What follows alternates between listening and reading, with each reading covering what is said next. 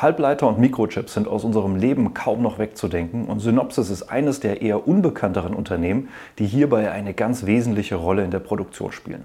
Und wenn dich interessiert, was es mit dem Unternehmen und der Aktie genau auf sich hat, dann bleib dran, gleich geht's los.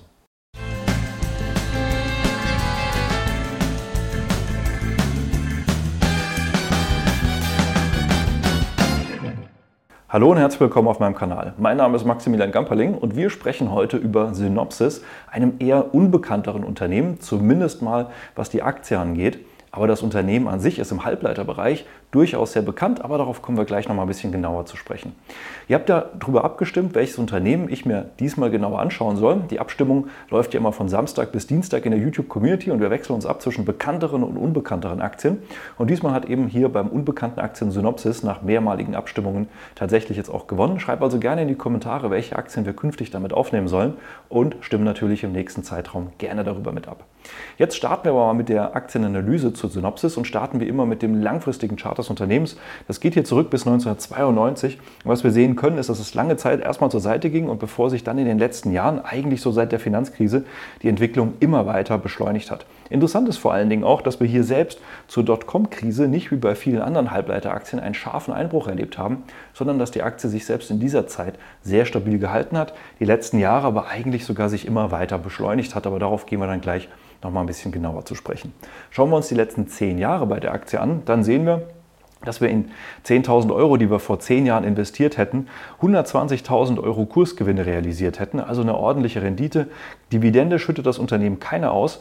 Eine Gesamtrendite hätten wir damit von 1.200 Prozent erreicht oder 29 Prozent aufs Jahr. Und das ist natürlich unheimlich stark. Und wenn wir uns das vergleichen mit eben zum Beispiel Indizes wie dem S&P 500 hier unten in schwarz oder eben auch nur den Technologiefirmen innerhalb des S&P 500, dann sehen wir, wie stark Synopsis tatsächlich auch im Vergleich zu diesen beiden doch recht starken Indizes sind und wie stark sich damit auch diese Aktie entwickelt hat und natürlich auch das Depot, wenn man diese Aktie im Depot gehabt hätte über diesen langen Zeitraum.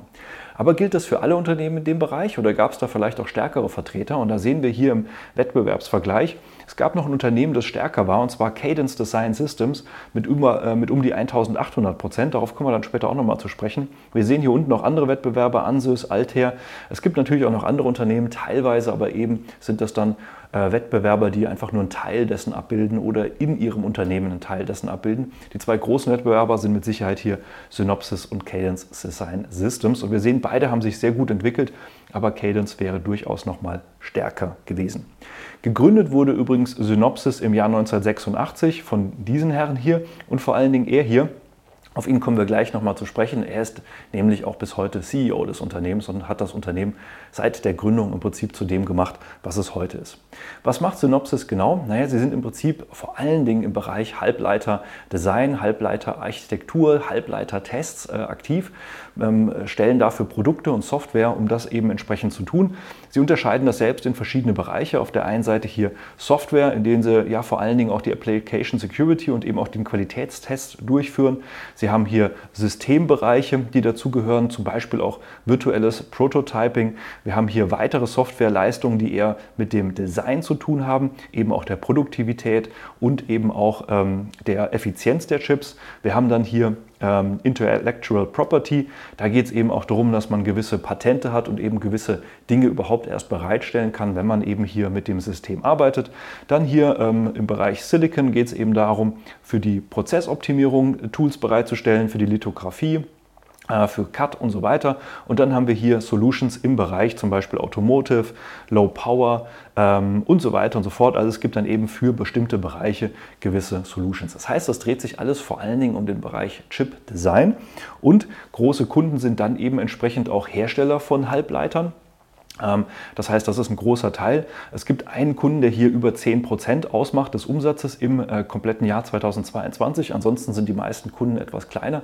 Aber man hat eben vor allen Dingen im Bereich der äh, Prozessdesign-Architektur, gerade auch für Halbleiter ein wichtigen Thema. Dann hier im Bereich Systems eine große Kundschaft. Systems heißt hier in dem Bereich, ähm, dass es um Kunden geht, die jetzt keine Chips an sich verkaufen, sondern die Chips herstellen, zum Beispiel eben um sie als Teil ihrer Produkte irgendwo einzubetten. Mittlerweile mittlerweile ist ja wirklich tatsächlich in fast allem irgendwo ein Chip drin, selbst im Föhn, selbst im Ventilator oder sonstigen Dingen. Und da müssen natürlich auch entsprechend Chips designt werden, die man gar nicht nach außen verkauft, wie das vielleicht Nvidia oder Co machen, sondern eben entsprechend selbst macht. Und das macht eben hier rund 45 Prozent äh, des Umsatzes von Synopsys aus. Und dann gibt es hier noch Software-Developer, also Softwareentwickler, äh, für die man ebenfalls hier die Produkte herstellt. Ähm, die größten Kunden kommen eben hier aus dem Bereich künstlicher Intelligenz, also Machine Learning, ähm, Deep Neural Networks im Automotive-Bereich, zum Beispiel für Infotainment-Systeme oder eben auch die ähm, miteinander vernetzten Gerätschaften. Dann hier im Cloud-Bereich Server, ähm, Accelerators, Networking und so weiter und dann eben hier auch im Bereich Smart Home, Industrial und Variables. Das heißt, eben das sind die größten Bereiche, in denen hier Synopsys Kunden hat und in denen sie aktiv sind. Ein großer Bereich und eben auch ein sehr wichtiger Bereich, gerade auch für die weitere Entwicklung, das ist die künstliche Intelligenz. Auch da spielt Synopsys eine wesentliche Rolle eben in der Architektur, in der Entwicklung der entsprechenden Chips. Da geht es dann eben über System Architecture, über das Design, Verifikation, Implementation, Testen, eben bis hin zur Erstellung Erstellung der entsprechenden Chips, die man braucht, die eben hier gewisse Anforderungen haben für die künstliche Intelligenz und für die Anforderungen, eben um solche Chips bereitzustellen. Und hier spielt ebenfalls Synopsys eine entscheidende Rolle. Und wenn man gerade mal hier auf den Gartner Magic Quadrant schaut, äh, aus dem Jahr 2023. Das heißt, wenn man mal gerade auf das Thema Application Security Testing schaut, dann ist es auch so, dass Synopsys hier ganz rechts oben bei den Leadern und Visionaries, aber vor allen Dingen hier im Leader-Bereich aktiv ist und hier eben die anderen anführt und dann eben auch über anderen äh, Wettbewerbern ist wie Veracode, Checkmarks, OpenText, sind GitHub und so weiter und so fort. Da gibt es natürlich noch andere Quadranten und andere ähm, Gartner-Analysen äh, hier zu den Unternehmen und zu den einzelnen Dingen, aber das ist jetzt eben einer, der das ganz schön darstellt und zeigt. An sich ist natürlich Synopsys in einem sehr stark wachsenden Bereich mit den Halbleitern aktiv. Wir sehen hier den Halbleitermarkt bis 2032, wie er sich eben weiterentwickeln soll. Wir stecken hier momentan bei 2023. Das soll es mehr als eine Verdopplung, was wir bis dahin sehen, eher eine Verdreifachung des Umsatzes, der erwartet wird in diesem Segment. Also sehr viel Rückenwind, der Synopsis da sozusagen in die Segel bläst. Äh, ganz unabhängig davon, wie das Unternehmen sich sonst noch weiterentwickelt ähm, oder was es sonst noch an Innovationen herausbringt. Das Unternehmen gehört ja im Wesentlichen vor allen Dingen den großen ETF-Anbietern, wie das häufig so der Fall ist. Vanguard Group mit 8,7 Prozent, BlackRock mit knapp 5 Prozent, State Street mit 4,4 Prozent und so weiter und so fort. Wir sehen also hier keinen großen institutionellen Investor, der irgendwie heraussticht, äh, außer die typischen ETF-Anbieter. Und bei den strategischen Investoren, auch da sticht keiner so richtig raus. Art de Geus, das ist im Prinzip hier der äh, heutige CEO des Unternehmens ähm, und eben auch der Gründer, den wir gerade gesehen haben. Ihm gehören 0,27 Prozent des Unternehmens. Das ist selbst für einen Gründer noch relativ wenig, muss man sagen. Äh, das sind zwar immer noch 190 Millionen. Also er darf sich mit Sicherheit nicht beschweren, aber er hat doch in äh, dieser ganzen Phase der Expansion sehr große Teile seines Unternehmens abgegeben. Dann gibt es hier noch Sassin Ghazi, äh, 0,03 Prozent, auf den kommen wir gleich zu sprechen, aber erstmal kurz noch zurück zum Gründer, das ist er hier. Ähm, und er tritt eben hier auch bald ab und deswegen dieser Sassin Ghazi, er wird eben zum 01.01.2024 die Geschicke vom Gründer und bisherigen CEO am Konzern übernehmen, einfach, dass man auch mal ein bisschen im Blick hat, dass es da einen Managementwechsel gibt, aber der neue CEO ist seit 1998 im Unternehmen. Damals hat er eben als, in, äh, als Ingenieur angefangen im Konzern, hat sich dann hochgearbeitet, ist jetzt seit 2020 Chief Operating Officer, also für die ganze operative Seite des Geschäfts verantwortlich. Und dass eben nicht ein Finanzchef, sondern ein operativer Chef hier die Geschicke übernimmt, halte ich für eine grundsätzlich gute Sache. Das heißt, wir haben hier einen Ingenieur, der wirklich Ahnung hat von den Produkten, nicht einen rein Finanzchef, der im Prinzip Ahnung hat davon, wie die Finanzwelt besser zu optimieren ist, aber dann eben von den Produkten und von der tatsächlichen äh, Weiterentwicklung der eigentlichen ja, Produkte äh, keine Ahnung hat oder vielleicht nicht so viel Ahnung hat. Dementsprechend ist es eine sehr gute Geschichte und so dürfte auch äh, vom Grunde her bei Synopsis für eine Kontinuität weiter sorgen. Ganz zu schweigen davon, dass der Gründer des Unternehmens natürlich weiterhin im Aufsichtsrat aktiv bleibt und dem Unternehmen erhalten bleibt. Die Entwicklung des Unternehmens, gerade was die Fundamentaldaten angeht, und dazu gehen wir mal den Aktienfinder, ist ebenfalls sehr schön. Wir sehen hier die sehr gute und solide fundamentale äh, Umsatzentwicklung des Konzerns. Wir sehen nie große Einbrüche. Wir haben mittlerweile Umsätze von 5,5 Milliarden. Wir haben eine Bruttomarge von 76 Prozent, operative Marge von 21 Prozent, Nettomarge von knapp 19 Prozent und wir sehen, dass die Margen auch tendenziell stabil sind bis minimal steigend. Also wir sehen jetzt hier keine massive Steigerung, aber wir sehen hier durchaus stabile Margen bei steigendem Umsatz. Der Umsatz kommt zum Großteil eben hier aus diesem Bereich Semiconductor und System Design. Das macht 90 Prozent aus, also wirklich der Großteil. Und dann gibt es hier eben noch einen Teil, äh, den man eben vor ein paar Jahren neu definiert hat, hier 2019. Das nennt sich dann Software Integrity, äh, Integrity macht rund 9 Prozent des Umsatzes aus. Aber der Großteil hier, wie gesagt, Semiconductor und System Design. Der Großteil des Umsatzes, der kommt aus den Vereinigten Staaten, 46 Prozent äh, der Umsätze kommen daher. Ähm, die restliche Welt sind 18 Prozent und der zweitgrößte einzelne Markt, das ist China mit 15,7 Prozent. Und das birgt natürlich durchaus auch Risiken, denn wir wissen ja schon, dass es eben bei den ein oder anderen Unternehmen, und das haben wir zuletzt eben auch bei Intel, bei Nvidia, aber selbst bei ASML, wo die Amerikaner keine direkte Handhabe eigentlich drauf haben, gesehen, dass eben die amerikanische Regierung, aber eben auch zunehmend die Europäer durchaus eben Richtung China ähm, versuchen, die Exportfähigkeit von eben wichtigen äh, infrastrukturellen Dingen, wie eben aber auch Halbleiter und Chips zu reduzieren. Und so ist es eben auch, ähm, dass es eben für Synopsis durchaus ein Thema werden kann, dass der chinesische Markt zunehmend schwierig wird, als Endverbrauchermarkt dorthin zu liefern, weil einfach die Regulierung hier immer größer wird. Und es gab eben auch schon erste negative Berichte, ähm, dass es hier ja ähm, auch schon Befragungen von Synopsis gab, weil sie angeblich im Prinzip hier an Huawei Technologie ausgeliefert hätten, was sie eigentlich gar nicht hätten tun dürfen. Das hat dann direkt mal bei Synopsis zu einem Kursrutsch geführt von 4%. Jetzt sind 4% erstmal viel klingend, aber sowas kann es immer mal wieder geben durch eine einzelne Nachricht. Die Frage wird eher sein, wie sich das langfristig auf das Geschäft von Synopsis auswirkt.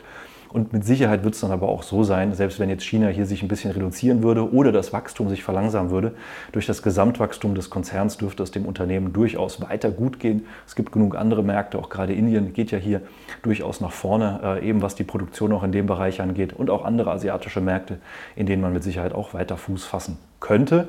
Aber das kommt natürlich dann sehr aufs Management an und wie man sich da positioniert. Aber 16 Prozent des Umsatzes, die durchaus ein bisschen schwieriger werden dürften in der Zukunft zu steigern, das ist natürlich etwas, was man einfach im Hinterkopf behalten sollte. Wenn wir mal in die Gewinn- und Cashflow-Entwicklung reingehen, dann sehen wir auch hier eine sehr solide Gewinnentwicklung. Das letzte Mal, dass wir einen Verlust hatten, war 2005.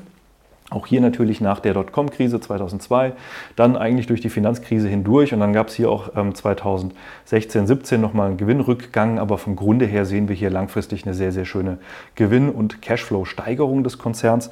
Und wenn wir mal reingehen jetzt hier in den ähm, Gewinnfluss, dann sehen wir eben hier die materialen Lohnkosten, die sind zuletzt um 37 Prozent gestiegen, also überhalb der Inflation. Es ist natürlich aber auch entsprechend teuer, dieses Know-how einzukaufen und eben auch entsprechend diese Leute hier ins äh, Unternehmen hineinzuholen. Und dementsprechend hat man natürlich auch mehr bezahlt, um die Leute im Unternehmen zu halten und eben auch nicht an den Wettbewerb zu verlieren. Denn gerade im Silicon Valley wird ja nach Chipdesignern händeringend gesucht und auch eben gut bezahlt.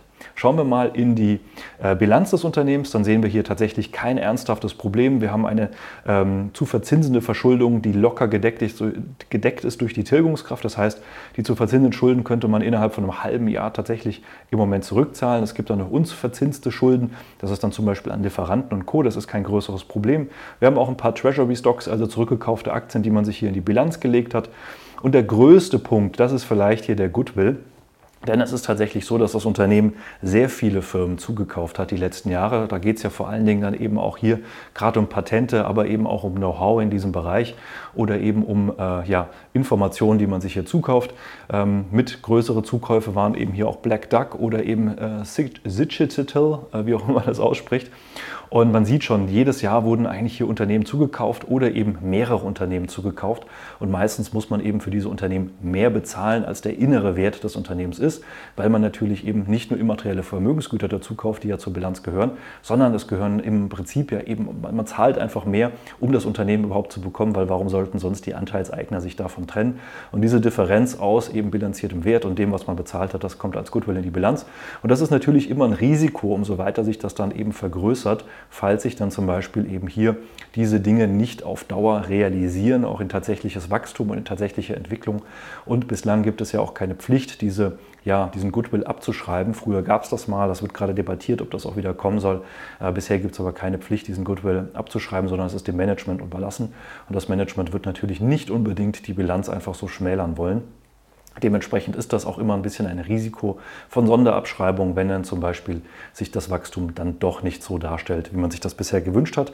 Und gerade natürlich bei einem CEO-Wechsel passieren solche Dinge häufiger, weil dann sozusagen der neue CEO versucht aufzuräumen mit dem, was der alte gemacht hat.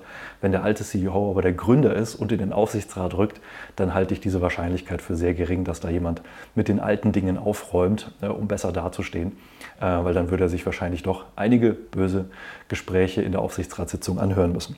Gehen wir mal in die Übersicht der Aktienrückkäufe. Da sehen wir beziehungsweise in der Anzahl ausstehender Aktien, da sehen wir hier in schwarz, dass die Anzahl ausstehender Aktien tendenziell langfristig nach oben geht. Wir haben zwar immer mal wieder Phasen, auch wie zuletzt, wo die Anzahl ausstehender Aktien sinkt, aber ganz langfristig muss man sagen, steigt die Anzahl ausstehender Aktien durchaus. Und wenn man jetzt eben sieht, dass wir keine große Verschuldung haben, auf der anderen Seite aber immer wieder Firmen teuer zum Teil kaufen, dann muss das irgendwo herkommen und dementsprechend werden hier halt manchmal auch neue Aktien herausgegeben. Das verwässert natürlich dann den Anteil der bestehenden Aktionäre. Wenn wir jetzt mal in die Kennzahlen hineinschauen, dann sehen wir hier in grün, das bilanzierte KGV liegt aktuell bei rund 57, das bereinigte bei 39, Kurs-Cashflow-Verhältnis bei 38, Kurs-Umsatz-Verhältnis von 11. Das heißt, man müsste das Elffache des Umsatzes im Moment bezahlen, um in die Aktie hineinzukommen oder eben das fast 40-fache des Gewinns oder wenn man den bilanzierten Gewinn anschaut, sogar das 56-fache des Gewinns, also 56 Jahre würde man bezahlen, um eben sozusagen in das Unternehmen hineinzubekommen. Das ist schon ordentlich, aber hängt natürlich auch sehr stark mit dem Wachstum zusammen. Und wenn man sich das eben mal anguckt mit Wettbewerbern, dann sehen wir eben hier auch Cadence Design Systems liegt aktuell bei 49, Ansys bei 32, also nichts Untypisches, aber wir sind durchaus über dem Schnitt der letzten zehn Jahre. Bei Synopsis lag der nämlich zum Beispiel hier bei 26. Wie gesagt, sind wir jetzt eher bei über 30 und dementsprechend gibt es da durchaus einen Unterschied und wir sind da hier etwas momentan über dem Durchschnitt der letzten zehn Jahre. Der Pietrowski-Score, 6 von 9 Punkten. Abzug gibt es für ähm, die sinkende Liquidität, Aufnahme von neuem Eigenkapital und eben auch leicht sinkende Margen. Das kann mal von einem Jahr zum nächsten sein. Wir gucken uns hier 2021 auf 2022 an. Wir sind aber fast am Ende von 2023, also durchaus schon ein bisschen alte Daten, kann man also so ein bisschen ähm, durchaus ja, nicht ganz so ernst nehmen. Interessanter ist dann vielleicht ein bisschen hier auch, was der Levermann-Score sagt bei Transparent Share. Das sind dann immer ganz aktuelle Daten. Da sehen wir im Moment ein Beobachten-Rating, also weder kaufen noch verkaufen. Punktabzüge gibt es hier eben für das aktuelle KGV, auch im Schnitt zu den letzten fünf Jahren. Das haben wir ja gerade schon gesehen. Und das Kurs-Buchwert-Verhältnis, ansonsten sehr viele neutrale Punkte. Dementsprechend hier im Moment noch keine Kaufempfehlung, sondern eben eine ja, Haltenempfehlung von Transparent Share auf Basis von Levermann Score. Gucken wir mal in den Aktienfinder und die Unternehmensbewertung hier hinein. Dann sehen wir in schwarz den Aktienkurs des Unternehmens. Die bunten Linien sind dann eben die fairen Werte. Wir sehen hier eben, dass wir momentan über allen fairen Werten drüber sind, egal ob über dem fairen Wert auf Basis des bilanzierten oder bereinigten Gewinns oder Cashflow oder Umsatz. Wir sind hier im Prinzip im Moment über all diesen fairen Werten. Und wir hätten aber dennoch laut Analysten bis Ende 2026 ein Potenzial von 29 Prozent oder 9 Prozent pro Jahr. Das ist natürlich durchaus geringer als das, was wir die letzten zehn Jahre gesehen haben, mit 29 Prozent pro Jahr. Und das hängt natürlich durchaus mit der ähm, erhöhten Bewertung zusammen. Die letzte attraktive Bewertung hatten wir hier tatsächlich Ende 2021 ähm, beziehungsweise äh, im September 2022, Entschuldigung, da hatten wir hier im Prinzip nochmal eine faire Bewertung. Seitdem ging es so steil nach oben, dass die Aktie mittlerweile auch sehr ordentlich bewertet ist und dass damit natürlich das künftige Potenzial etwas geringer ist. Aber wir wollen mal schauen, ob denn auch der Kurs irgendetwas zeigt, was darauf schließen lässt, dass man besser abwartet. Was wir in der langfristigen Perspektive sehen ist, dass wir ähm, ja eine lange Phase hatten nach der Dotcom-Krise, wo es ja dann nur zur Seite ging. Und ab der Finanzkrise hat sich das dermaßen beschleunigt, dass wir hier schon fast eine parabolische Entwicklung zuletzt sehen. Das heißt, wir haben eine immer weiter äh, ja, sich beschleunigende Kursentwicklung gesehen. Und das ist natürlich etwas, was sich wahrscheinlich nicht ewig so fortsetzt.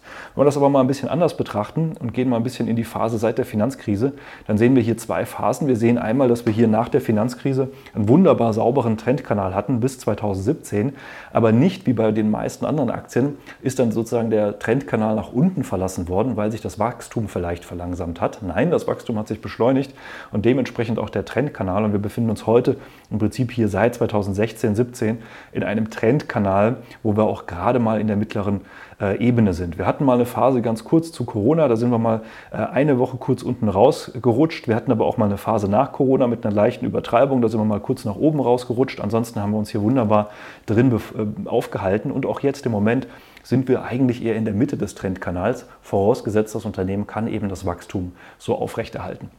Wir haben jetzt übrigens Quartalszahlen am 29.11. diesen Jahres. Das heißt, in ein paar Wochen sind dann eben auch die neuesten Quartalszahlen, auch tatsächlich für das Gesamtjahr äh, von Synopsis ähm, bereitgestellt. Die enden ihr Gesamtjahr dann mit dem Oktober. Der ist ja jetzt vorbei. Jetzt werden die Zahlen konsolidiert und dann Ende September, äh, Ende November kommen dann eben hier die Zahlen heraus. Dementsprechend kann jetzt hier eben Ende November durchaus eine Überraschung in die positive oder negative Richtung kommen. Deswegen schauen wir uns jetzt mal ein bisschen an, wie die Situation derzeit sich darstellt. Wir blenden hier nochmal den langfristigen Trendkanal ein, den wir jetzt eben hier so seit 2016, 17 haben. Was wir sehen ist, dass wir hier eine dicke Widerstandszone hatten. Wir waren ja hier im Bereich von 2021 bis 2022 ähm, durchaus hier im oberen Bereich des Trendkanals. Dann haben wir uns hier im Bärenmarkt 2022 eher nach unten hin entwickelt. Im Trendkanal muss man aber eher sagen zur Seite. Und danach ging es eigentlich hier mit Anfang 2023 schlagartig nach oben. Wir haben dann hier im Sommer 2023 nochmal einen richtigen Schub nach oben entwickelt über diesen Widerstandsbereich.